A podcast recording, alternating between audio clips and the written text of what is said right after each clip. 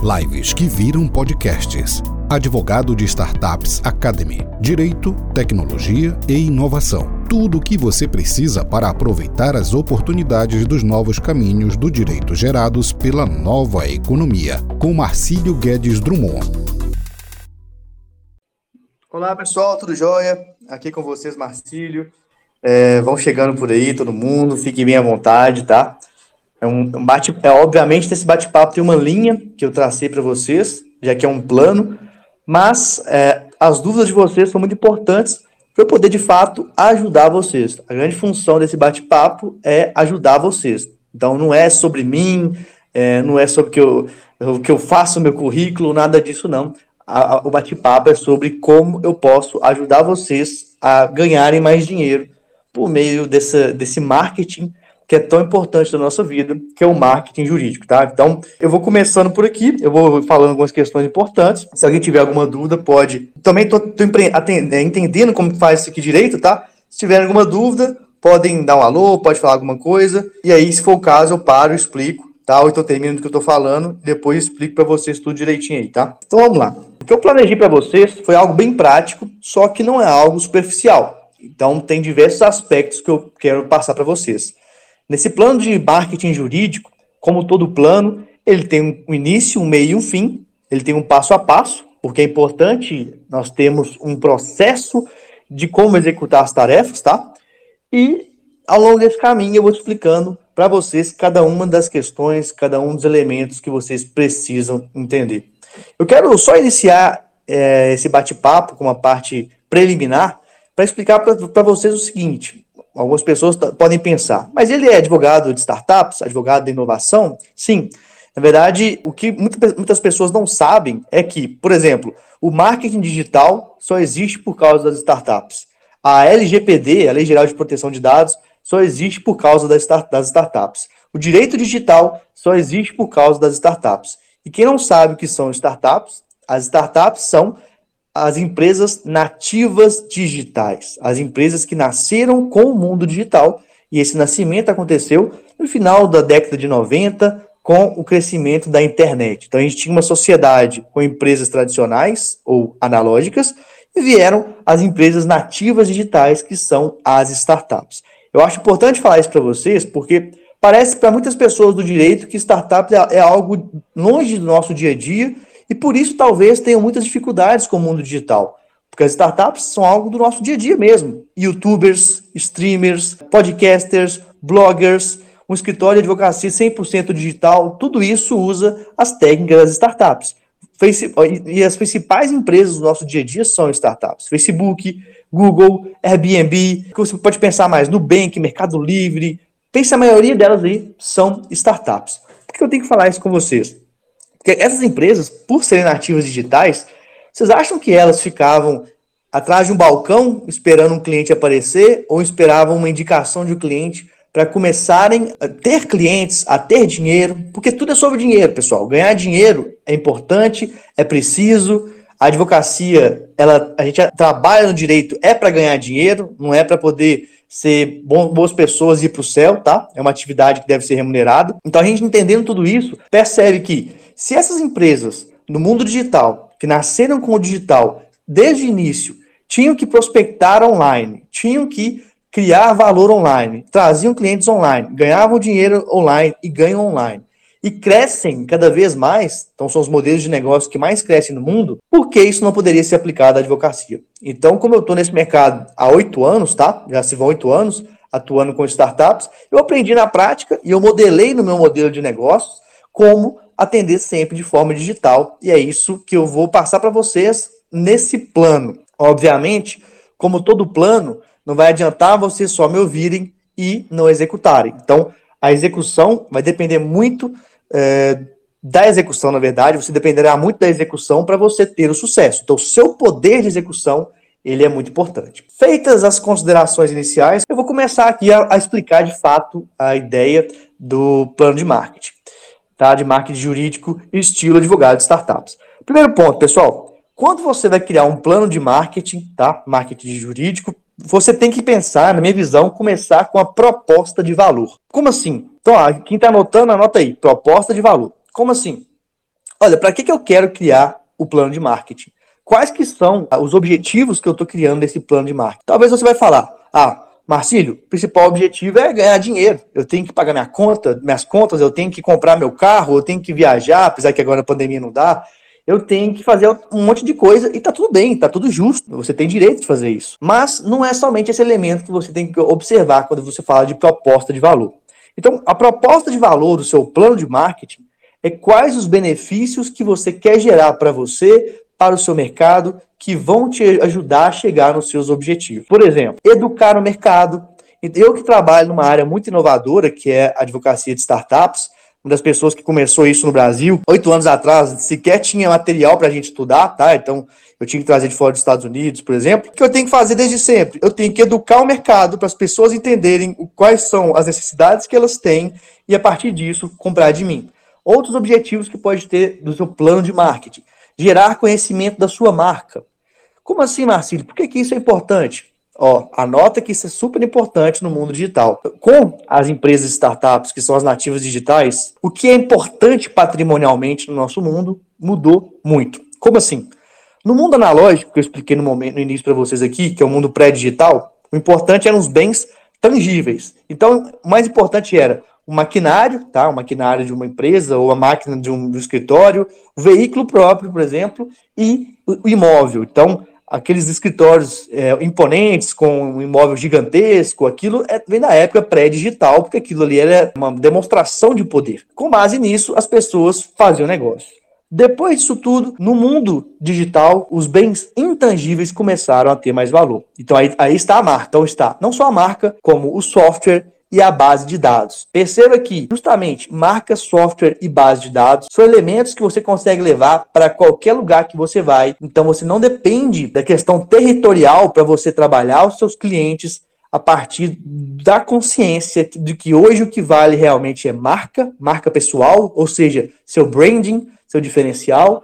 Por exemplo, vocês não estão me vendo aqui a minha imagem, né? Mas quem me conhece sabe que eu sou advogado do meio corporativo, mas eu tenho tatuagem nos dois braços, um braço fechado, do braço gigantesco, brinco, etc. Então isso faz parte da minha marca pessoal, porque eu sou de uma área de inovação. É totalmente diferente de um jurista tradicional, por exemplo, faz parte da minha marca, tá? Então isso tudo é relevante para você pensar na sua proposta de valor. O que mais que você pode pensar na proposta de valor?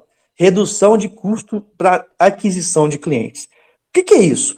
Olha, todo cliente que você tem, ele te gera um custo para você ter ele. Seja um custo de tempo, e aí se você não tem noção de quanto custa a sua hora, é difícil de você pensar na lucratividade da sua advocacia. Seja num custo de você se deslocar para ir até o cliente, seja no custo de um cafezinho que você para poder conversar com ele, um almoço, uma reunião, seja no custo digital Bom, por exemplo, alguém que você contrata para fazer uma arte para você, se você não faz, um blog, o custo do seu site, tudo isso envolve no custo de aquisição do seu cliente. Quando você tem mais clientes e de forma acertada, você reduz o custo da aquisição desse cliente. Você tem eficiência, uma eficácia maior em trazer clientes e cada cliente te custa menos. Um outro objetivo, olha, só estamos no início em proposta de valor, tem muita coisa, eu falei com vocês. Outro objetivo é gerar mais leads. Então, o que, que são leads? São clientes potenciais para você. Então, veja só, você tem um site, suponha que você tem um site. As pessoas que visitam o seu site, todas elas são lead? Não. A partir do momento que a pessoa visita o seu site e ela tem um potencial de ser um cliente seu, ela pode ser um lead seu. Então, por exemplo, suponha que você vende serviços para uma dona de casa. Só para você entender, donas de casa contratam seu serviço. Se a pessoa que entra lá no seu site é uma criança que não tem nada a ver com isso, essa criança não é lead, é só um visitante. O lead é quem tem o potencial de ser o seu cliente.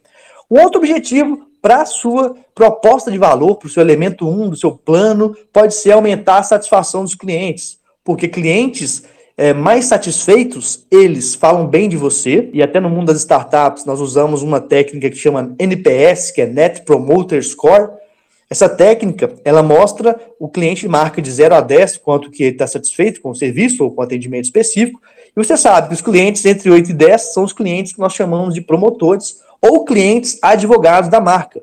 Então são clientes que você sabe, poxa, esse cliente aqui eu posso usar, pedir ele para fazer um depoimento sobre o meu trabalho, eu posso criar um plano de indicação que ele vai participar, eu posso pensar uma série de estratégias e sabendo quem são os clientes que vão me ajudar e também os clientes que não gostaram do meu atendimento, porque, gente, nós nunca vamos agradar todo mundo. E também os clientes que não gostaram do atendimento, você pode criar uma estratégia específica para tentar contornar isso, reter mais clientes e revender para os mesmos clientes. É, um dado importante para vocês saberem aqui é que ter novos clientes é, custa até 10 vezes mais caro do que revender novos serviços jurídicos para os clientes que você já tem. Então, quando você pensa que um dos seus objetivos gerais é eu quero ganhar mais dinheiro, você tem duas formas de ganhar mais dinheiro, ou talvez três, mas eu vou focar em duas. Que é, ou você aumenta a sua base de clientes, ou seja, você tem mais clientes, ou você faz os mesmos clientes darem mais dinheiro para você. Como? Vendendo outros serviços, outros produtos eh, de resoluções jurídicas para esses clientes. A terceira forma que eu falei que não é uma forma exata de ganhar mais dinheiro é cortando custos, tá? Que não acho que é a melhor forma no mundo digital, não. Porque o mundo digital a gente tem que pensar em oferta de valor, melhorar benefícios para os clientes e não cortar custos. Bom, dito isso, então vou avançar para a próxima parte, que são justamente as métricas. Você, depois que definiu sua proposta de valor, você definiu os objetivos que você quer com o seu marketing, você tem que definir métricas. Olha, não adianta, não se engane, não adianta criar nada sem métricas é cômodo criar algo sem métricas, porque se nós não estamos no caminho certo, às vezes a gente fica, ah, tudo bem, estou fazendo, estou fazendo a minha parte. Exemplo, estou postando todo dia, estou criando conteúdo, mas isso não basta no mundo digital, pessoal. É uma grande ilusão essa ideia de que marketing de conteúdo por si só gera vendas, gera clientes. Não gera. Existe uma série de elementos que as pessoas precisam observar e que, e que não observam nesse caminho. Então, quando você monta um plano de marketing, você, é, que seja digital, que seja de qualquer outra área, você tem que ter suas métricas que você vai seguir. Então, por exemplo, lá atrás você falou que quer diminuir o custo de aquisição dos clientes, você vai ter que medir os custos que você tem, ou vai ter que colocar onde você quer chegar nesse custo. Com base nisso, você vai fazer, inclusive, um orçamento, tá? O próximo passo é um passo muito falado por muitas pessoas, mas eu vejo que muita gente não sabe, não entende ainda. Tudo bem, não tem problema não saber. Que é você definir a sua persona. Eu não diria uma persona só. Você vai definir várias personas que você quer ou para quem você pode prestar serviço. Existe um passo a mais depois da definição da persona que se chama é, perfil do cliente ideal. Olha só, Sabe aqueles clientes que você adorou trabalhar para eles, que eles te dão menos trabalho, eles te remuneram mais, que a, a prática com ele é mais, é mais gostosa, por assim dizer? Esse é o perfil do cliente ideal. Toda vez que você tiver um cliente que te dá essa sensação, você precisa mapear o máximo de detalhes sobre aquele cliente e começar a guardar essas informações. Porque isso vai te ajudar depois a focar em clientes parecidos com esse cliente e que vai ou que vão te dar oportunidades é, melhores, mais prazerosas realmente, porque ganhar, você pode ganhar dinheiro trabalhando muito e sendo extremamente interessante, ou você pode ganhar dinheiro de uma forma que você trabalha de um jeito ok, que tenha menos estresse. Às vezes no direito a gente não percebe isso, acha que tem que pegar qualquer cliente que aparece, mas esse é um grande erro estratégico, tá? Quando você pega qualquer cliente que aparece, você faz uma questão muito complicada para o seu crescimento você começa a entrar numa demanda incremental. O que, que é isso? Você pega clientes que só pagam suas contas e que você acha que está tudo ok, porque está pagando suas contas, pagando o boleto do financiamento do carro, pagando é, o aluguel, o que seja. Porém, se você focar nesses clientes, você nunca vai conseguir escalar, ou seja, ganhar muito dinheiro de verdade. Tem um princípio que chama princípio de Pareto em qualquer coisa na vida que a gente faz, que é 20% dos nossos clientes vão te dar, vai dar para a gente 80% do nosso faturamento. Então você tem que focar nesses 20%. Esse é o perfil do, da persona que você tem que ter, tá? E aí você me pergunta, mas Marcílio, se eu não tenho uma persona ainda, se eu estou começando, como é que eu posso fazer? Olha, você pode fazer pesquisas de mercado, tá mapeando como que os seus maiores concorrentes tratam as, os clientes, como, como é a comunicação desse concorrente. Você pode realmente é, prestar atenção no concorrente que você já está mais à sua frente, como que ele conversa com as pessoas, que isso te ajuda a ter noção das pessoas. Você pode fazer pesquisas para validar isso, pesquisas pelo LinkedIn, por exemplo, se você trabalha no meio corporativo, o LinkedIn é o melhor caminho, não tem jeito. Se não, aí é blog, de fato, e Instagram. Sendo que, para muitos pode ser uma surpresa, o Instagram não é o melhor caminho para ter clientes, tá? Existem outros que eu vou falar com vocês depois. Então, você pode é, traçar um perfil de pessoas que você acha que sejam aquelas que podem é, usufruir do seu trabalho. Como assim perfil? Pô, de que região essa pessoa é? Se a pessoa é casada, é solteira, é homem, é mulher, qual é a idade? Quais são as principais dores dessa pessoa? Ou seja, o que, que ela quer que você resolva? Mas não só dores, quais são os principais sonhos dessa pessoa? O que, que ela quer é, da vida dela? E não só relacionado ao serviço jurídico, tá?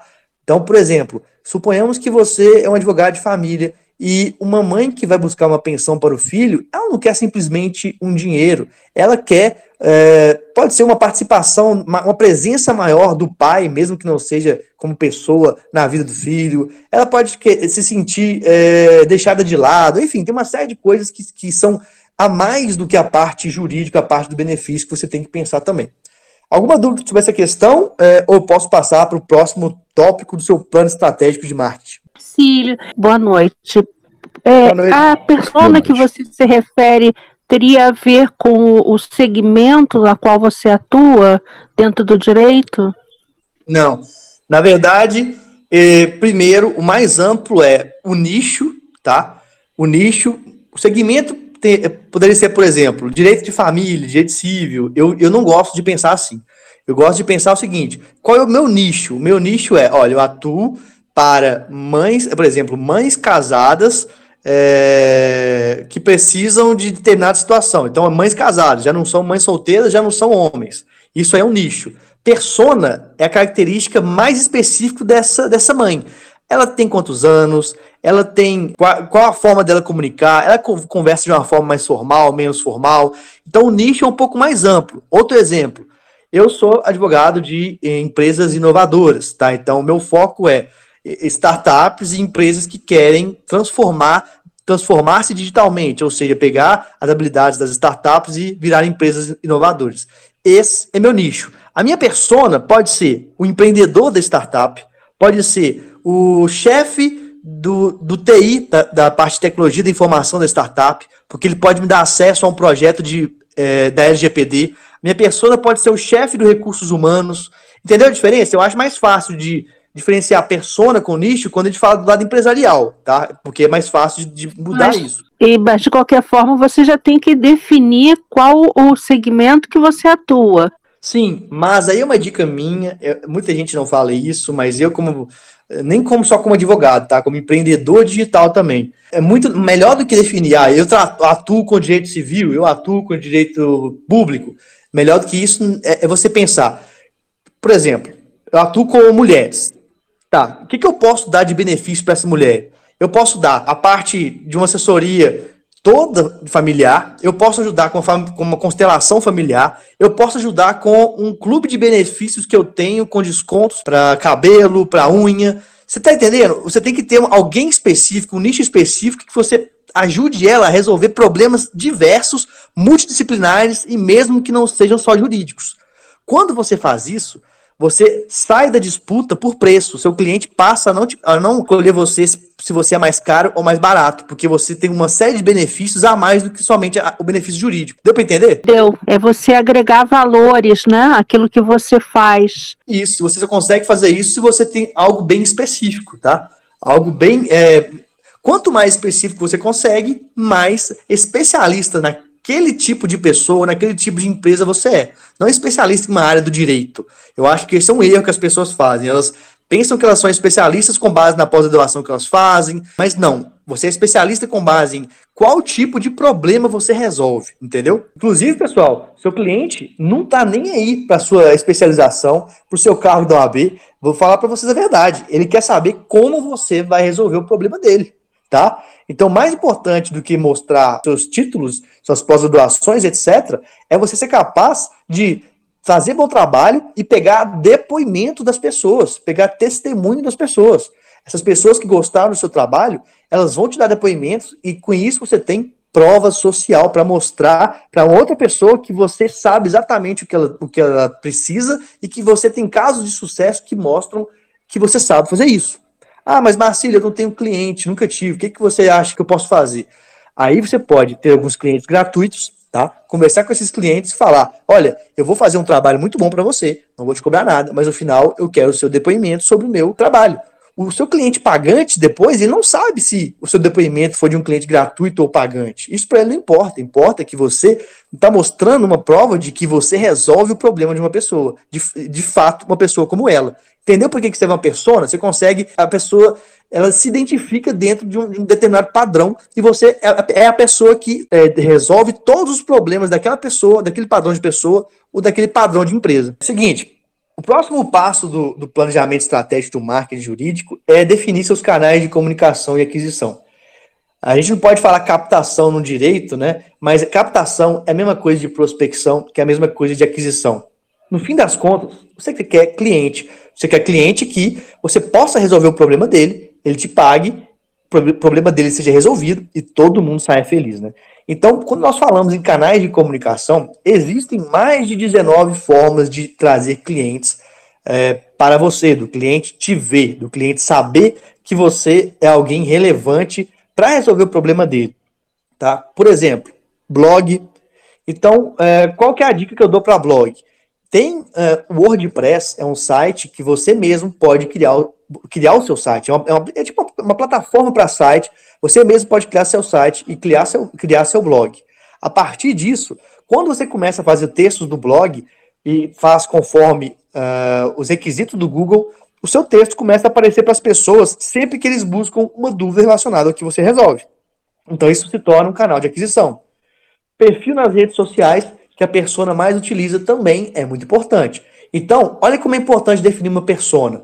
Se a sua persona é alguém do meio corporativo, o melhor lugar para ter cliente é LinkedIn, não é Instagram, tá? Então, olha, muda a rede social que você vai ter aquisição de persona.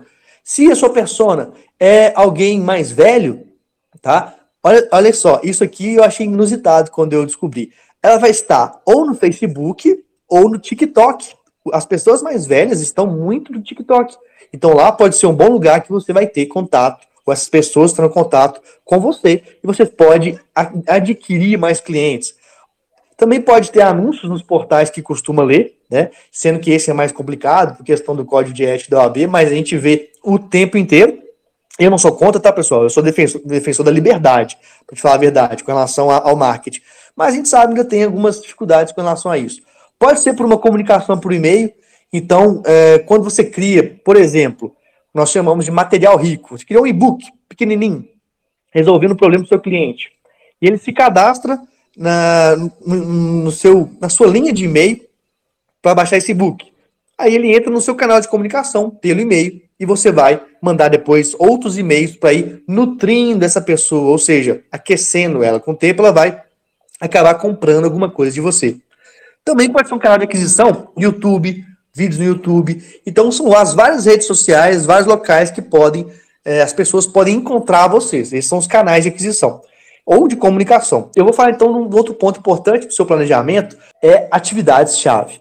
Então você definiu lá atrás é, aquelas questões que eu te falei, que foram as propostas de valor, ou seja, o que você quer fazer, as métricas, a persona, os canais de comunicação para chegar até essas pessoas. Aí depois você tem que definir as atividades-chave tem muita coisa para fazer e você vai ter que focar em alguma delas. O que, que, que, que você pode fazer como atividade-chave, por exemplo? Produção de conteúdo para o seu blog, criação de materiais ricos, que são aulas online, ou, por exemplo, tá? Sabe aquelas perguntas que o seu cliente sempre, eh, os clientes sempre fazem, sempre repetem? Você já pode se antecipar a esse cliente e criar uma espécie de uma aula explicando para ele de uma forma prática aquilo ali. Mas é claro, gente, tudo tem técnica, tá? tem que explicar isso não sanando toda a vontade do cliente, senão o cliente, dependendo, ele não volta para você.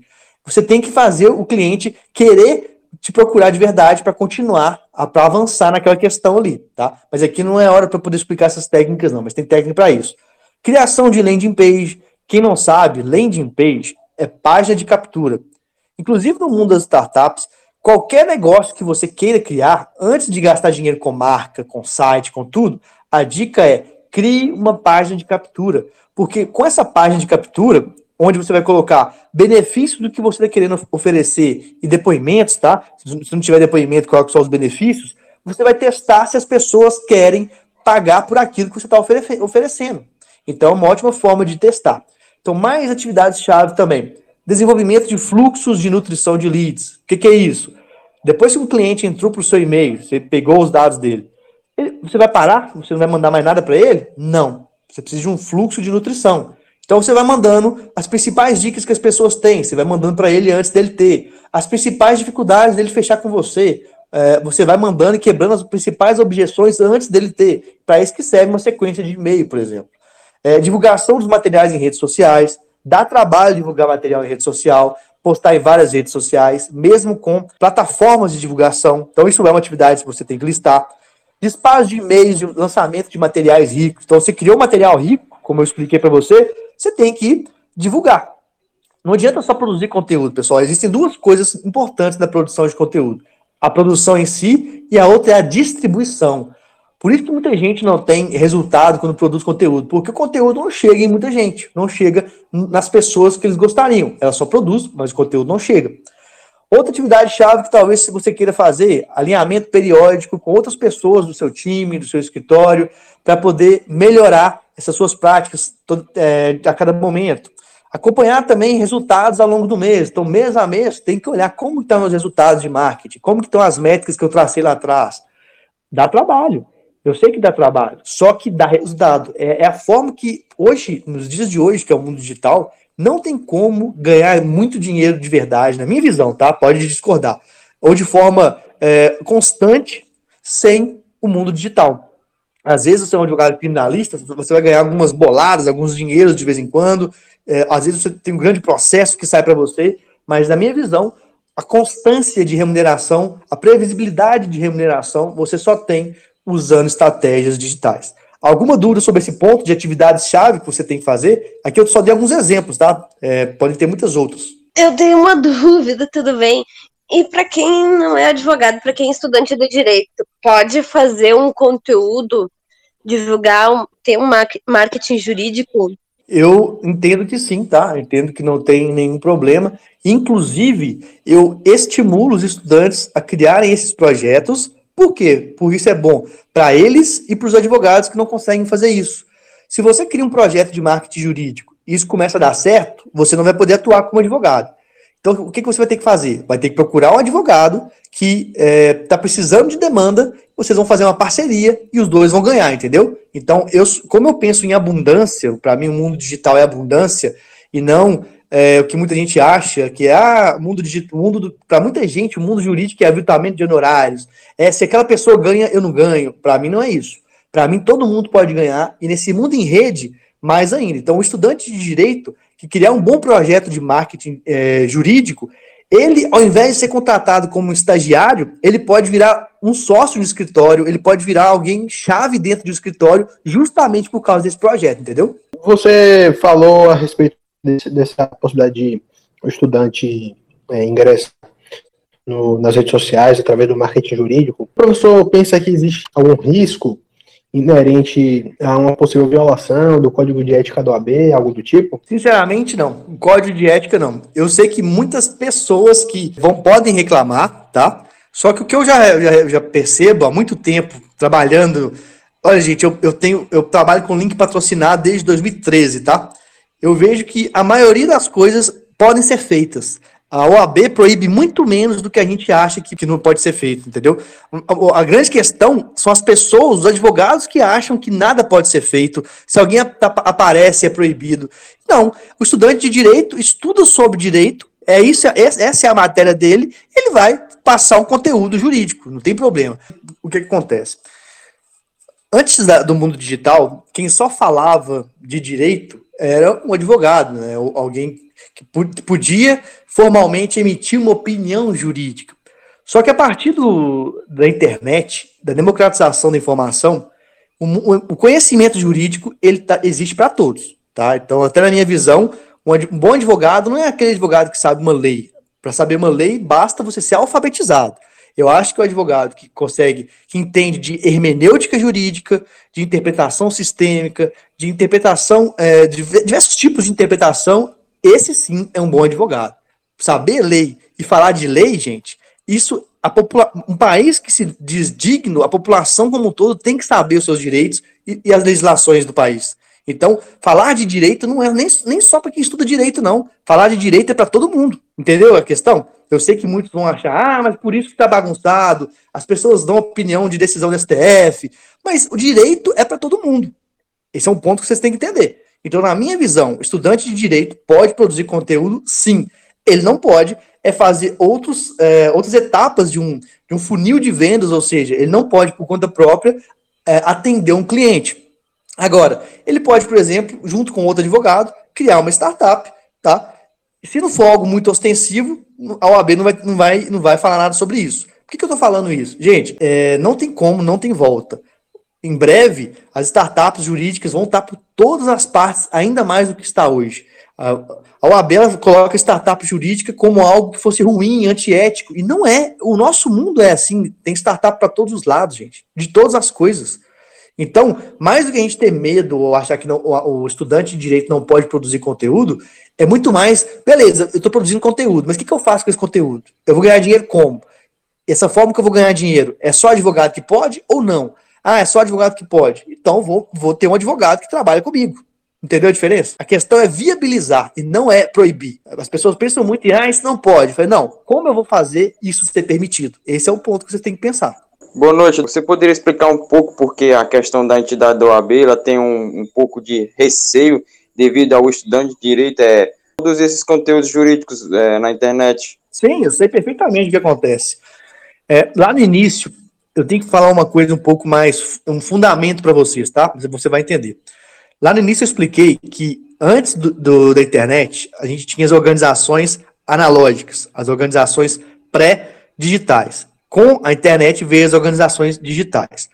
A OAB, ela é totalmente, tá, o pensamento, a visão é totalmente analógica, é totalmente pré-digital. O que, que eu quero dizer com isso?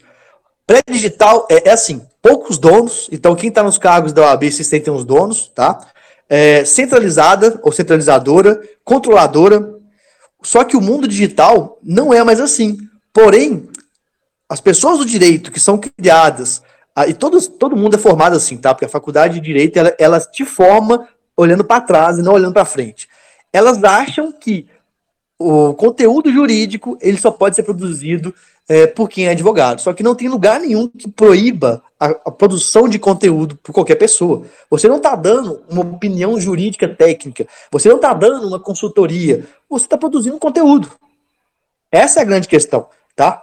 Então, por isso que eu acho que o, a, muita gente da OAB tem essa visão, é porque conservadorismo e é como se eu tivesse em um novo mundo olhando para o mundo antigo. É como se eu tivesse hoje, nossa, moeda é real, usando cruzeiro cruzado novo. Estou fazendo umas analogias para você entender que o problema todo, gente, é, é estrutura mental. Não é questão de inteligência ou não. É de questão de quais são os marcos teóricos ou marcos mentais que a advocacia tradicional utiliza e qual é a realidade hoje no mundo digital. Bom, pessoal, tem algumas coisas que pode parecer profundas para muita gente, né? Porque talvez a primeira vez que tem contato com um pouco mais da, da, essência do digital, porque a essência do digital não é marketing digital, não é, é direito digital. A essência do digital é a transformação da sociedade, que eu estou tentando passar para vocês, que isso muda a nossa cabeça, tá?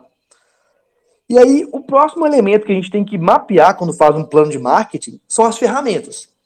Então, você tem que entender que no mundo atual, você tem que usar ferramenta, automatizar ferramentas que fazem você ganhar tempo. Senão, você vai realmente gastar muito tempo e ter pouco resultado. Que tipo de ferramenta você pode usar? Tem ferramenta de produção de conteúdo, que a gente chama de CMS, que é Content Management System, criação de materiais ricos. Então, é, o próprio Canva. O Canva é gratuito, você pode criar tudo lá gratuitamente. Até o próprio Visual Law você pode criar lá. Criação de landing pages, ou seja, páginas de venda, páginas para poder as pessoas chegarem até você e terem atendimento online. Pode fazer no HubSpot, ClickPage. Tudo isso eu vou passar para vocês é, escrito para quem quiser depois, tá? Você pode ter desenvolvimento de fluxo de nutrição, como eu já mencionei, então tem outras ferramentas para isso, para divulgar material, para ter alinhamento entre equipe. Então, tem várias ferramentas que vão te ajudar a otimizar o seu trabalho, tá? No dia a dia do, do marketing como um todo. Um ponto que eu quero falar aqui para vocês, é uma, um parêntese, é que usar ferramenta no dia a dia, não só no marketing. Quem aí de vocês já usam ferramentas de automatização de petição?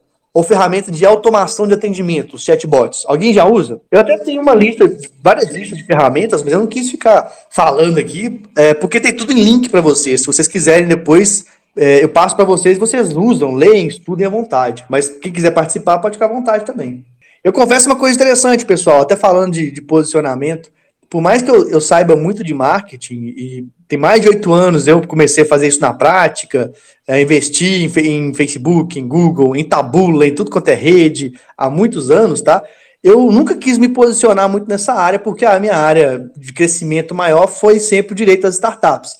Só que hoje, como eu já tenho uma posição muito bem consolidada na área, é, e, e, engraçado que isso é até uma estratégia do Érico Rocha, né? Ele fala para a gente primeiro dominar um micronicho e depois expandir. Como eu já tenho um micronicho de direito das startups é, muito bem é, estabelecido, hoje eu estou começando a mostrar minhas outras garras, entre aspas, né? Outros conhecimentos que eu sempre tive, sempre desenvolvi, mas não me posicionava como. E aí, essa, inclusive, foi a primeira vez que eu quis fazer isso de uma forma mais ostensiva, né? Então, estou estreando nessa, nessa parte juntamente aqui com o Mark e também no, no chat de voz. Ah, inclusive, até falando do, do ponto 7 que eu tinha colocado aqui no plano, que e, e, tem a ver com o que a gente faz também. O ponto 7 de um plano de marketing, pessoal, é vocês mapearem seus parceiros.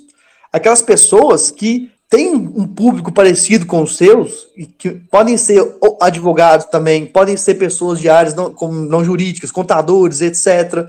O próprio caso do marketing, eu fiz mais de dois anos de, de live lá no Nome Direito, Direito News, até tem mais de 100 horas de podcast gravadas com as lives que eu fiz por lá. A gente fazia parceria por quê? É, faz parceria até hoje. A gente faz parceria por quê? Porque é, nós falamos com um público semelhante. Apesar de eu focar muito no, no, no mundo digital das startups, é, que é bem mais restrito, né? Então tem um micro nicho e o marketing é um, algo um pouco mais amplo, a gente tem coisas em comum. Então, por isso a gente faz parceria.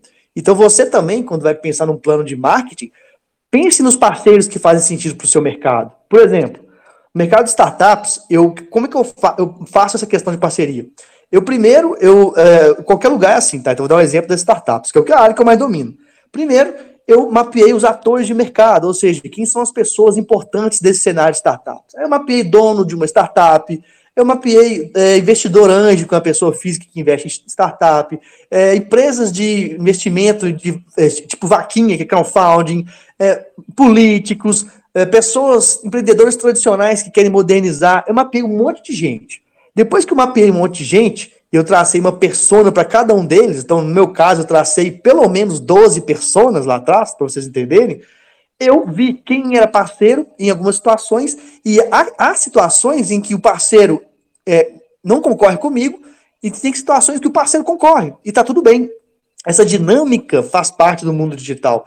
Hoje, concorrente não é só uma pessoa da sua área, não, pessoal. Eu gosto de dizer que concorrente é qualquer pessoa. Porque, veja bem, se você, o cliente tem dois mil reais para pagar um serviço para você e, da mesma forma, custa dois mil reais para ele realizar a viagem dos sonhos dele. Será que ele vai te pagar? Será que ele vai empurrar com barriga o problema e, e, e viajar? Ou será que ele vai fazer o contrário?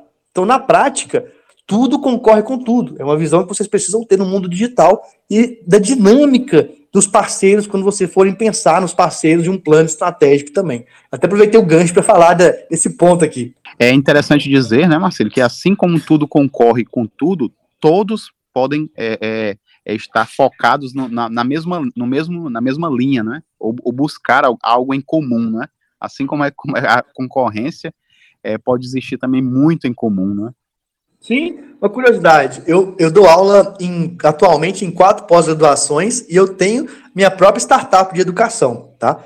Eu concorro com todas elas e uma concorre com a outra. E eu estou no meio de tudo. Entendeu a, a situação para o pessoal entender também? É, é, assim, gente. É, o mundo digital é abundância. Na minha visão, aquelas pessoas que querem fechar demais, que querem excluir muito outras pessoas, elas vão ter dificuldade de ganhar dinheiro porque tem uma visão anti-abundante, né? Uma visão de escassez. Concorda, Mark? Perfeito, é isso mesmo. É, é, é eu, eu costumo dizer que os colegas, né, os parceiros que entram em contato, a gente sempre trata todo mundo, é, é algo até repetitivo, e eu dizer porque é algo que a gente trabalha com todo mundo aqui que entra em contato. que todo mundo pode até ser ter uma concorrência, como a, às vezes até perfis, né? É, trabalham basicamente a mesma linha do que a gente costuma fazer, mas todo mundo acaba tendo uma parceria e, e, e é uma amizade, uma, é algo interessante porque é o mesmo meio.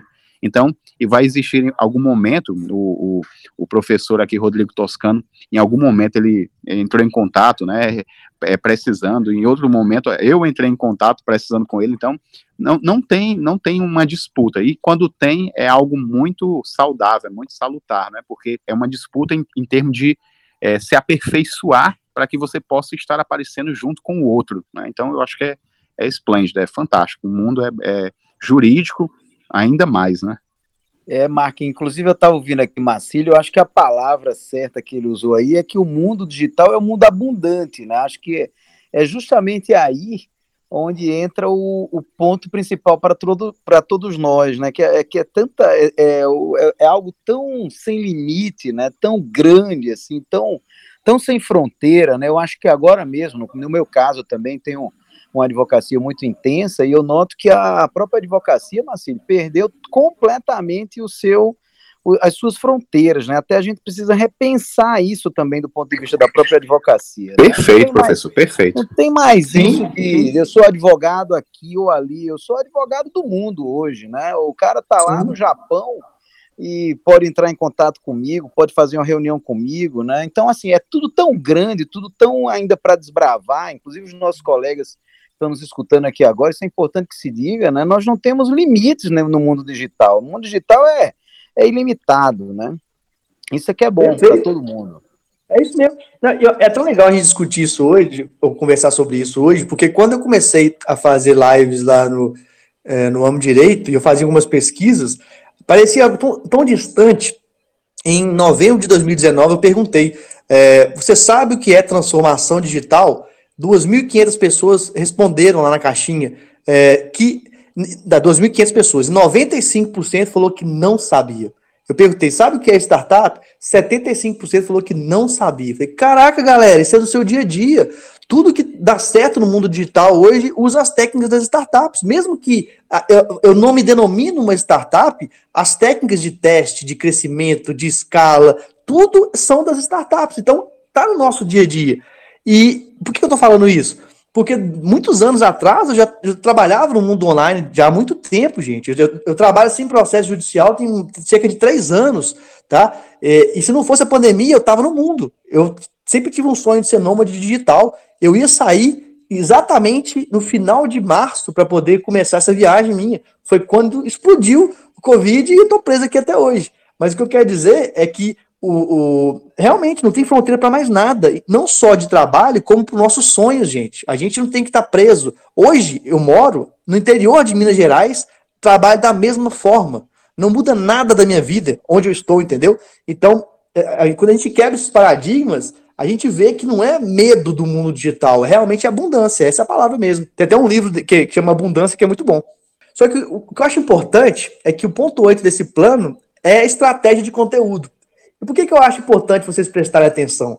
Vocês repararam que só agora eu estou falando de conteúdo? Por que, que eu estou chamando a atenção disso? Eu vejo muita gente falando de conteúdo, conteúdo, conteúdo, mas o conteúdo sozinho, o marketing de conteúdo, só ele não converte, ele não dá resultado. Você tem que pensar uma estratégia de marketing de atração, que é o que nós chamamos de inbound marketing, tá? É, que quer dizer que você tem que ter não só uma rede social, não só um canal de comunicação.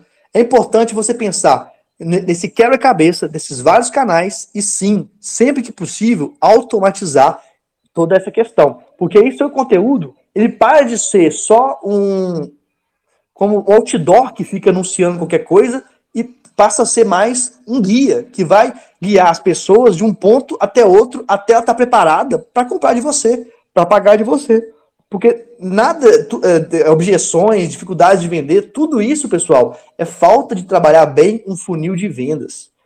Funil de vendas, eu sei que não é fácil no mundo do, do, é, do, do direito. O que é funil de vendas? Nada mais é do que os estágios que o seu cliente tem. É, existem vários, mas eu vou falar um, um simples para você. Então, basicamente, conhecimento, quando o cliente ele conhece que tem um problema e ele vai atrás da, das diversas soluções, dos diversos advogados, diversos prestadores de serviço, e aí depois ele está na fase de consideração. Então, conhecimento é topo de funil, consideração é meio de funil, é quando ele vai fazer uma série de comparações para poder ver quem de fato ele vai comparar, ele vai, ele vai contratar, e depois temos a decisão, que é o momento que a pessoa, você tem várias técnicas para dar empurrão para a pessoa falar, vai meu filho, contrata, estou te esperando. Então, por exemplo, eu falei com você sobre depoimentos, sobre testemunhos, é, você tem como dar teste grátis do seu trabalho, tem uma série de estratégias que no direito parecem tão distantes, mas não são. E isso faz você vender mais. Isso faz você ter um conteúdo que, para cada uma dessas fases, você empurre o cliente para a fase seguinte. Eu gosto de dizer que conteúdo sem funil é perda de tempo. Só para vocês entenderem que conteúdo sozinho não funciona nada. Ele tem que estar junto de um, uma estratégia muito maior, que é, por exemplo, que eu estou passando para vocês. Sobre o conteúdo e as estratégias. A estratégia pode estar em um período distante, você começa aplicando o conteúdo, porém a sua estratégia está uns dois anos de preparação. Existe isso ou você tem que adiantar essa estratégia para poder ir aplicando esse conteúdo mais contundente? Você conseguiu entender? Eu entendi. Como eu sou do mundo das startups, ou seja, adepto ao teste, é, eu acho que fazer alguma coisa é melhor do que ficar parado. Só que você pode, desde o início, fazer um conteúdo que tenha como finalidade levar o seu cliente para o ponto posterior, tá? Então, às vezes, gaste menos tempo só produzindo e pense qual fase do meu funil é esse conteúdo. Por exemplo, uma fase muito boa para topo de funil, ou seja, para pessoas que não te conhecem e que atraem muita gente, são os famosos memes. Os memes, como uma mensagem bem construída, são, é um topo de funil. Várias pessoas vão compartilhar, várias pessoas vão conhecer o seu perfil. Mas aí, depois que você tem um meme, você tem que aprofundar é, numa forma de solucionar a pessoa, é, o problema da pessoa. E a questão é: você sempre fala o que deve ser feito, o como é o que você vende, entendeu? Você pode falar a estratégia, o tático, você não pode falar. Se você não souber diferenciar esses, esses dois, você vai dá muito conteúdo para sua audiência e esse conteúdo vai sanar toda a vontade que, que essa audiência teria de procurar você, de contratar você, de comprar alguma coisa sua. Então não pode fazer isso também. Entendeu por que, que só produzir conteúdo pode ser ruim? Sim, hoje em dia mesmo eu sempre explico o que é, mas eu nunca explico como se chega lá. Eu tenho ainda dois anos para formar e exercer a carreira jurídica, né? Advocacia e tudo mais. E nesse período eu estou querendo alavancar meu Instagram para conquistar clientes para trabalhar nesse digital. Então, por isso que eu falo desse, desse projeto de conteúdo para estratégia daqui dois anos. Aí, desse jeito, a gente vai esquentando o público. Eu tenho medo de esquentar demais nesse período tão longo. Não, faz isso não. Na minha visão, você já tem que ter algum advogado parceiro deu gente, já passa para ele, vocês combinam qualquer coisa aí, cara. Não faz sentido ficar dois anos fazendo, é, fazendo algo dois anos sem saber se vai vender, não. O algoritmo do Facebook, do Instagram, das redes sociais mudam, é, a lógica da sociedade muda e você só perdeu tempo. Verdade, já a todo momento tem que ter uma estratégia de conversão. A todo momento. Sim, tá? eu planejo fazer e-books, fazer essas coisas para ir convertendo, mas eu vou atingir essa nesse network com advogados parceiros aqui de escritórios que eu estagio oh. e tudo mais, para não perder o cliente? Faz o seguinte, pô, tá vindo tantas pessoas por dia buscando informação, buscando alguma coisa. Mapeia isso, faz um relatório e apresenta como um projeto para os seus parceiros advogados. Que advogado que não quer um, um estudante que está mostrando um projeto do digital que já funciona e que tem gente interessada? Todo advogado quer. A minha dificuldade é que eu nunca tinha alguém para fazer isso. Quando eu começava, eu tinha que ensinar tudo. Eu adoraria se tivesse isso quando eu tivesse lá atrás uma outra estrutura e não tivesse conhecimento é, digital tanto assim, entendeu? Claro. É, só para esclarecer uma dúvida, é, também concordo com você. Eu também adoraria ter um estagiário que pudesse me trazer alguma coisa assim, porque hoje eu tenho que fazer tudo, né? Então, transformando a antiga advocacia na nova advocacia. Mas você citou em relação aos memes, né, que são interessantes para início de funil. Você acha que isso deve, esses memes devem ser intercalados com os conteúdos? Ou Sim. você passa um período só fazendo meme, depois você entra com os conteúdos, ou você faz as coisas, é, divide isso numa semana. Qual seria a sua sugestão nesse sentido? Sim, eu sou advogada já formada, já estou atuando, E tenho um, um público já, mas que está muito mais focado na advocacia antiga, né? Eu estou entrando na, na nova advocacia e essa é a minha grande dificuldade. Bom, na verdade, pessoal, é, tudo vai depender de teste, tá? Mas eu, eu, o que eu gosto, eu vou até falar o que eu uso. Eu gosto de algo como duas vezes por semana você usar meme. Porque se você só usar meme, vira um perfil de, de brincadeira, talvez, e a pessoa não vai aprofundar no funil. Ela vai falar, beleza, legal, divertido, mas eu não, tenho, não sei mais coisas. Então, eu acho legal duas vezes por semana, tá? É, uma, outra, uma outra dica sobre conteúdo, que é bom para todo mundo também. Quando você faz um conteúdo, pessoal, qualquer lugar que seja, existem dois níveis de conexão com o seu público. Um, tá, é do próprio conteúdo, tá? O conteúdo em si, a informação em si. E outro é com você. Então, é importante que você coloque o seu tempero no conteúdo. Quando a gente copia o conteúdo de uma pessoa e não tem o seu tempero, isso tira um pouco a conexão com o seu público, porque a gente só quer produzir um conteúdo para quê? Para conectar. Para conectar, ela entender que eu posso ajudar ela, não só do meu conhecimento técnico, mas também eu mesmo da minha pessoa. Então, é importante você pensar essas duas questões aí. É, com relação à conexão também, eu acho legal vocês pensarem que é, você pensar que tem que sanar a dor da pessoa. Imagina, quais são os principais medos que a pessoa que você foca tem? Quais são as principais dificuldades da vida dela? Quais são as principais dificuldades para te contratar? Tudo isso tem que ser mapeado. Depois que você mapeia, elaborar o conteúdo em si fica mais fácil, não fica tão difícil, entendeu? Então, eu acho que, que é importante isso aí. Eu acho legal você ter o seguinte: então, posts inspiracionais ou virais, que são os memes, por exemplo, duas vezes por semana, posts informacionais, que é conteúdo mesmo, post quebrador de falsa crença, então são falsas crenças das pessoas que é, impedem ela de te contratar, tá? Sei lá, imagina que. Tô, tô supondo uma coisa maluca, tá? Mas imagina que o cara é um machão que ele acha que contratar advogada mulher errado. Nem é só, nem é só uma invenção. Minha mãe é advogada mulher. Tem muito, muito homem que não dá valor pro trabalho dela só porque ela é mulher. Então, como é que você vai quebrar esse tipo de objeção? Então, é uma coisa para se pensar, tá? E também um conteúdo comprovador, tá? São conteúdos que é, mostram que você fala dá resultado. Não é, por exemplo, mostrar uma, é, um resultado de uma ação judicial, esse tipo de coisa, não pode. Mas pode ser um cliente falando bem de você, fala, olha, gostei muito do conteúdo do, trabalho de fulano, fulano por causa disso, disso, disso ela pode te elogiar e você pode postar esse conteúdo, entendeu? É, Marcílio, é, é complementando talvez um pouco é, o que a doutora Ivana Lima, né, que também sou Markin Lima, né, então, é, é, complementando um pouco talvez do que ela sente, sente, sente dificuldade em relação à rede social, e até tinha comentado com você como muitos, né, sentem esse tipo de dificuldade em relação a, a, a, tratar, né, o que colocar, o que inserir, quantas vezes, viu? Como aquilo que eu conversei com você é interessante. Se fosse feito Sim. chat só com isso, eu acho que a quantidade é, é seria muito grande, né, de, de novos Sim. participantes, mas é, é, como eu tô, sempre coloco, o objetivo aqui não precisa ser muita gente. Mas assim, às vezes alguns detalhes interessantíssimos que a, que a gente vem aplicando até na, nas redes sociais, eu acho que pode servir de exemplo é, para ela.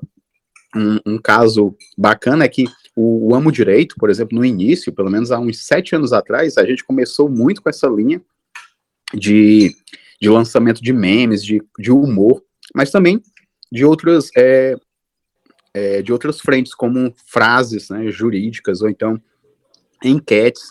E aí pode se, poderia se perguntar, mas como trabalhar enquete? E, e na verdade a gente tem um manancial aí de, de, de casos todos os dias, né, jurídicos e que mostra que o, o perfil acaba se é, sendo mais focado para a área jurídica ou talvez a sua própria área. Um exemplo é a área trabalhista.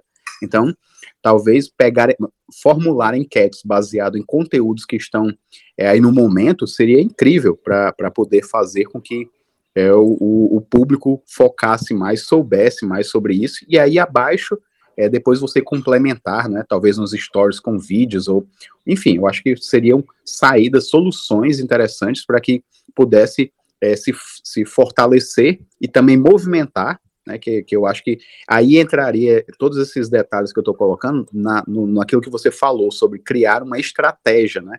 Não sei, talvez, por exemplo, se você vai pegar, focar no humor, mas que seja no início, para que é, entre na linha da sua da estratégia, como você falou, que era reconhecimento, ou seja, as pessoas vão, o público vai começar a saber que ali, ali se trata de um perfil jurídico.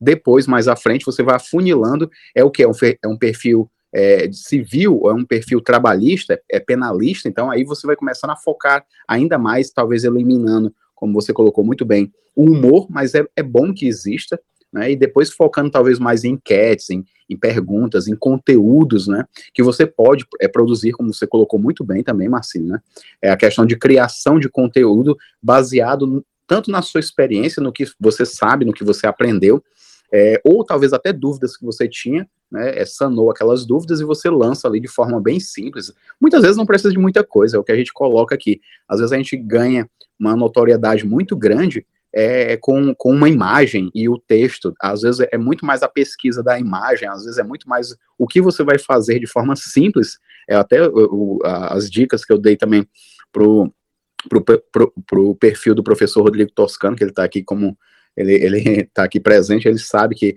é sempre focado no simples. Eu acho que esse tipo de coisa, né, esse tipo de situação, esse tipo de, de, de lançamento, e aí, respondendo um pouco também mais, aprofundando do que a doutora Ivana Lima é, é, colocou, e é, a questão do estagiário. Muitas vezes esse tipo de formato, quando você tem um norte, né, o esquema do que vai fazer, aí você consegue passar até para pessoas, e aí hum, pode até parecer perigoso, mas eu digo assim, se você souber toda a estratégia e estiver acompanhando, pode até ser um estagiário que nem seja da área, eu digo assim, porque é, se, se for alguém, um estudante de direito, né, é, que atue é perfeito, mas até se não for, a, a, tendo um esquema né, do que você vai fazer, vai transmitir, é algo que você pode é, ter alguém próximo que entenda, ah, eu entendi qual é, qual é a, a linha. Eu assisto, por exemplo, o Jornal Nacional e ali apareceu um exemplo, tema relevantíssimo para a minha área. Como é que eu posso passar para a pessoa de forma simples que ela possa entender e ali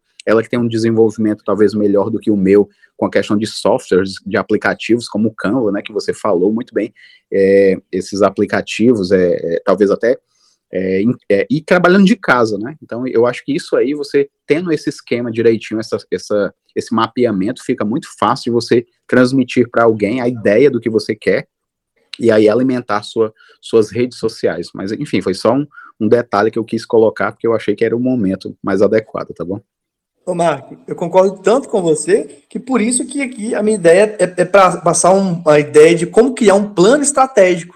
É, por isso que às vezes pode parecer menos no, no dia a dia, assim, mas é o, é o plano estratégico que vai gerar o resultado, não é ficar postando sem qualquer ideia, sem qualquer estratégia, porque isso vai ser famoso enxugar gelo, né, gente? Por exemplo, eu posto entre três. É, eu posto entre três a quatro vezes por dia, tá? E por que, que eu faço isso? Porque as redes sociais cada vez mais entregam menos o orgânico. Isso é normal, acontece com toda rede social. Então, eu posto mais vezes para mais pessoas verem. Só que isso tem toda uma lógica, tá? Isso tem toda uma, uma linha de pensamento. Por exemplo, a minha linha de pensamento é de chama de doutrinação para startup. Eu mostro porque que o mundo, o meu mundo, o mundo da startup, está em todo lugar, serve para todo mundo. É, por que, que a base do digital, do marketing digital é startup? Por que, que a base da LGPD é startup? Então, eu tenho a minha linha, digamos assim. E com base nisso, eu vou traçando o que é topo de funil para atrair, o que é meio de funil para a pessoa começar a se envolver mais, o que é, é fim de funil para a pessoa decidir contratar, comprar qualquer coisa, tá? Então, é a estratégia que vai definir isso. A estratégia bem traçada, depois o tático, depois o cumprimento, aí sim você pode passar para outra pessoa fazer com uma mão de obra mais barata. Inclusive, isso não é nenhum demérito ter uma mão de obra mais barata, é uma inteligência é, grande a gente saber fazer isso, porque a gente valoriza mais a nossa mão de obra, não no sentido, ah, eu valo muito. Não. Eu, quando eu, eu foco no estratégico, eu ponho outras pessoas para me ajudarem, é, é, como se eu tivesse mais horas no meu dia, né? Então, por isso que é importante fazer isso. Muitas vezes, não. o que a gente diz assim, define, poxa, é, é, é, vai receber talvez um, um valor para fazer tudo aquilo que eu deveria estar fazendo. Não. Muitas vezes, se for alguém da área, um estudante de direito, por exemplo, muito pelo contrário, a pessoa vai entrar de cabeça logo, né, mergulhando em tudo aquilo que você gostaria de é, ter aprendido, como você colocou muito bem, Marcelo, no início, né? Ah, como eu, gostaria de alguém é, é, ter, ter sido meu tutor nessa área. E às vezes só precisa de alguém estar pagando um valor para você se motivar ainda mais e perceber que tudo aquilo tem um, um, um, foco, né? Tem uma linha, tem um valor agregado. Oi, tu tem alguma dica de como iniciar, de como ser a primeira proposta? Se tu continua com teu perfil ou tu cria um outro perfil, o que começar para poder te enganjar, porque às vezes, né, é tão difícil criar conteúdo, que nem tu falou, sabe? Mas tu vai se dedicando, vai separando conteúdo, ou é pelo teu nicho, né, ou é por vários, assim como eu quero fazer no momento, né, Sim. né, porque eu sou estudante. Mas como é que é esse início? Uh, é gravando vídeo ou fazendo bastante stories, é interagindo, porque eu vi que tu tem que tu posta três conteúdos por dia, né? Uhum. Entre três e quatro, isso. isso. É, isso vai alcançando um público. Qual que é, é para esse início, digamos assim, a gente que está iniciando? Tem que ter essa uhum. variedade, é, ô Pamela, a sua ideia é criar um perfil de marketing digital para várias áreas do direito, é isso? Isso, na verdade, como eu sou estudante, não tenho estágio e queria muito, né? É uma forma de, de divulgar para o acadêmico mesmo, né? Porque eu não vou dar consulta jurídica, não vou fazer nada, é mais esse engajamento mais acadêmico, né? Pois bem, ó, eu expliquei lá no início da, aqui da, do plano o seguinte, proposta de valor. Qual é a sua proposta de valor? O que, que você quer fazer com isso? Você sabe? Olha, meu público-alvo seria, né, as pessoas que não conhecem, não só acadêmico, mas as pessoas que também não conhecem, é divulgar o direito, né? Para, no fundo, eu lá, eu poder, tipo, direcionar as pessoas, ah, é direito previdenciário, a pessoa tem tal direito, em caminho, até conseguir até um próprio estágio, de repente, né, também. Entendi. Nesse caso, a minha sugestão, depois outras pessoas quiserem dar outros também podem falar, é, a, a, a, linha que eu seguiria seria, por exemplo, tá, eu, eu sou, eu sou é pessoa física ou jurídica? É pessoa física. Então, trabalhar uma linha de defensor dos direitos, digamos assim. Então, você vai falar várias coisas sobre é, por que, que, é importante procurar o seu direito, o que, que acontece quando não procura o direito, histórias de pessoa que não procuraram o direito. Você não precisa falar de uma área específica, você entendeu? Você vai, você vai doutrinar a pessoa por que, que é, sempre é, ter atenção ao direito dela é importante para a vida dela. Não falar direito civil é isso, não é isso. Você entendeu a diferença? É o que há em comum entre todas as áreas do direito. O direito. A busca do direito, ah, mas pode ser uma linha editorial mais combativa, ah, busca o seu direito, exerça o seu direito, mas pode ser uma linha editorial mais storytelling, contando histórias de pessoas que buscaram o direito, que mudaram a humanidade, pessoas que buscaram o direito e mudaram a vida, pessoas que não buscaram o direito e que, ah, sei lá, uma, uma viagem minha, tá? E deve ter umas coisas assim. Imagina que fulano de tal buscou um direito por causa disso, descobriu energia elétrica, esses negócios assim. Então, todas as curiosidades que tem por aí, você pode olhar, colocar um olhar do direito, mas não um olhar de é, esse é o direito civil, esse é o não, olhar do, da busca do direito, da mudança do direito da sociedade. Eu faria assim. Entendi. Assim como também eu já pensei direito em cinema também, alguns fatos, pegar algumas partes de, de algumas cenas de filme e falar sobre aquele, né? Ah, um dano moral, alguma coisa assim né? Então, mas não, ó, eu não acho que só fale do direito só prática, é bom também, mas fala do, do direito como é como doutrinação. Digamos assim, você quer doutrinar alguém em alguma coisa. Todo mundo que posta conteúdo quer doutrinar alguém em alguma coisa. Você quer doutrinar uma única coisa que você quer doutrinar, a coisa realmente mais importante. O que, que é que você quer doutrinar? Que, que você, na sua cabecinha, sem julgamento, o que, que você pensa? É isso que você tem que pensar e é, essa vai ser a sua linha de doutrinação. É isso é que vai fazer você ser diferente de todo mundo que está postando só a mesma coisa. Ó, isso é para todo mundo. A sua linha de doutrinação, gente, é algo que envolve muito algo pessoal de vocês, que vocês acreditam. Então, por isso, é algo que vai ter um tempero especial de vocês e que vocês acham que é importante doutrinar as pessoas com relação a isso. Ah, mas existe esse aspecto, existe outro aspecto. Os outros aspectos, outros que falem, você quer doutrinar a pessoa. A gente do direito fica muito considerando mil e uma coisas, mas a gente tem que tentar, de forma hermenêutica mesmo, com interpretação, colocar tudo dentro da sua doutrinação. Quando você faz essa doutrinação, é, esse é o conteúdo que gera o que nós chamamos de expert magnético. Esse é o conteúdo que faz as pessoas quererem ouvir, que faz as pessoas quererem seguir, quererem ver, entendeu? Então, todos os maiores perfis fazem isso. É, eu gostaria de, de falar aqui com vocês também que essa ideia que você acabou de falar aqui é o que eu uso para engajar.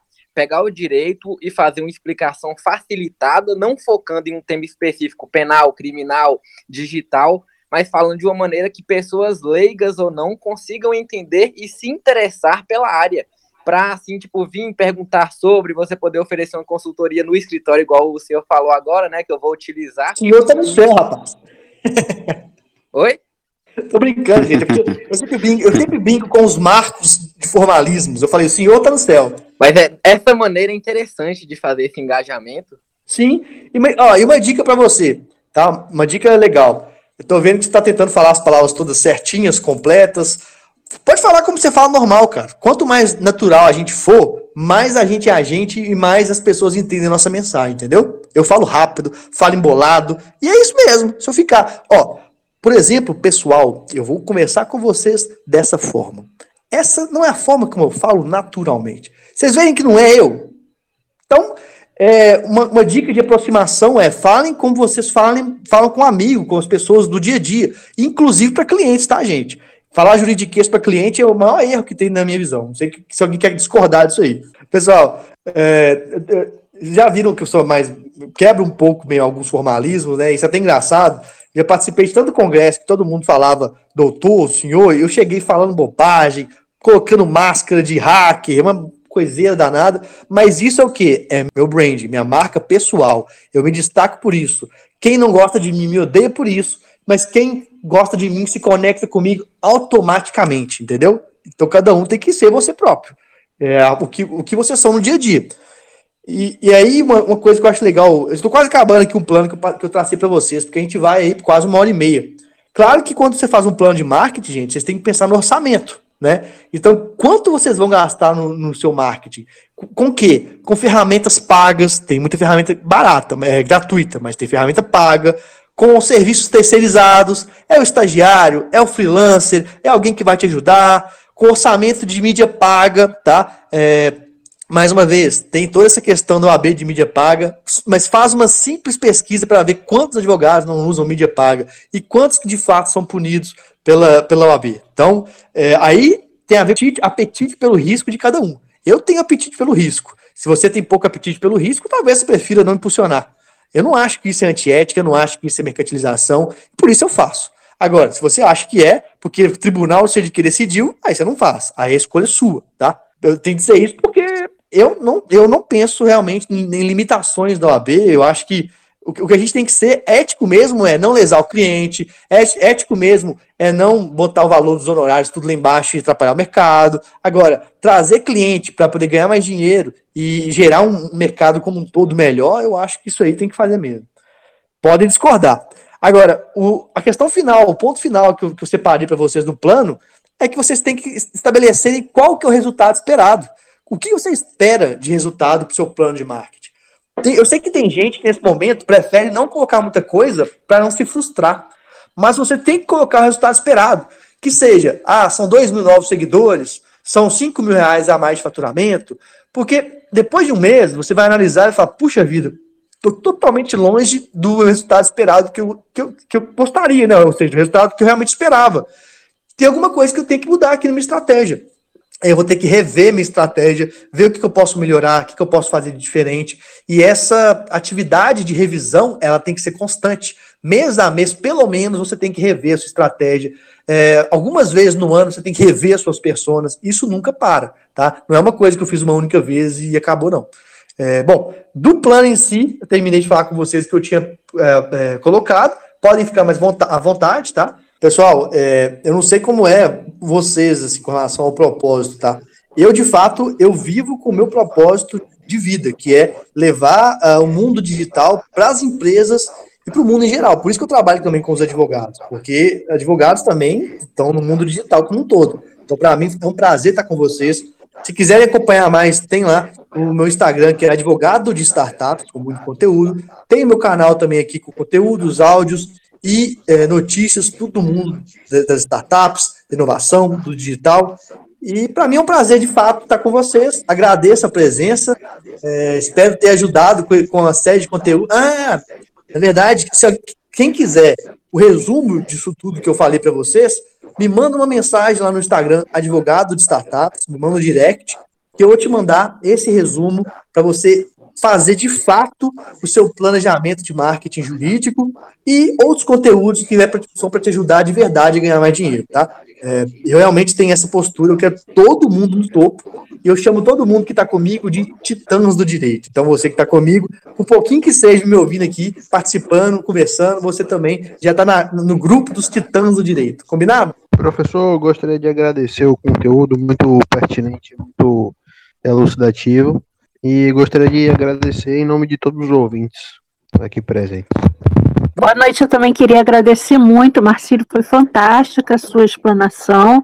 Também gostaria de agradecer ao canal que fez essa oportunidade de estarmos juntos e podermos nos comunicar. Foi muito interessante essa, esse contato. Valeu, galera. Chegamos ao final de mais um podcast. Siga acompanhando nosso trabalho pelo Instagram, arroba advogado de startups. Faça parte do nosso canal do Telegram, com conteúdos gratuitos e diários sobre o novo direito. Basta procurar por Advogado de Startups Academy no Telegram ou enviar uma mensagem no nosso Instagram e pedir para participar. Espero você no próximo podcast Advogado de Startups Academy com Marcílio Guedes Drummond.